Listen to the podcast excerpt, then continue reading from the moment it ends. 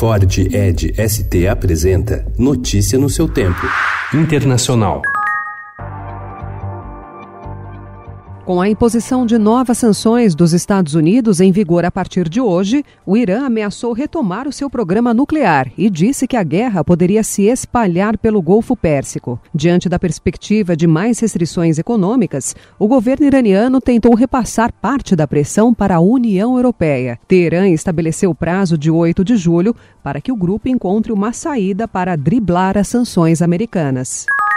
O líder da Coreia do Norte, Kim Jong-un, recebeu uma carta pessoal do presidente americano Donald Trump com um conteúdo excelente, segundo noticiou ontem a agência oficial norte-americana KCNA.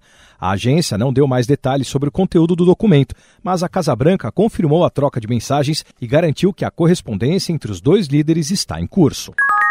Ian, listen, I think what people have come here today, uh, I don't think they want to hear about uh, that kind of thing. Uh, what they want to hear is what my plans are for the country and, and for our party. Favorito para suceder Theresa May no cargo de premier do Reino Unido, o ex-chanceler Boris Johnson rejeitou ontem responder perguntas sobre um incidente doméstico entre ele e a namorada Carrie Simons, noticiado pela imprensa britânica. Johnson participou de um debate com Jeremy Hunt, atual chanceler do Reino Unido. Os dois disputam a eleição para o líder do Partido Conservador, após renúncia de May. Quem vencer assume também o cargo de premier. A briga com a namorada foi levantada no debate. Na noite de quinta-feira, a polícia foi chamada na casa do ex-chanceler após vizinhos escutarem gritos, batidas de portas e ruídos. Segundo explicou Johnson, os oficiais comprovaram que o casal estava salvo e bem e descartaram qualquer tipo de ação.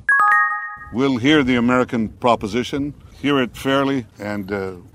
Israel vai examinar o plano de paz para o Oriente Médio que será apresentado pelo presidente americano Donald Trump, disse ontem o primeiro-ministro Benjamin Netanyahu. Autoridades palestinas decidiram boicotar Trump e se recusam a se envolver com o plano. İstanbul Büyükşehir Belediye Başkanlığı seçimi A oposição do presidente turco Recep Tayyip Erdogan conquistou ontem a prefeitura de Istambul, capital econômica e cidade mais populosa da Turquia, que era governada pelo governista Partido da Justiça e Desenvolvimento há 25 anos. A votação foi uma repetição da disputa de três meses atrás, também vencida pela oposição, mas contestada na justiça pelo partido de Erdogan. Notícia no seu tempo. É um oferecimento de Ford Edge ST, o SUV que coloca performance na sua rotina até na hora de você se informar.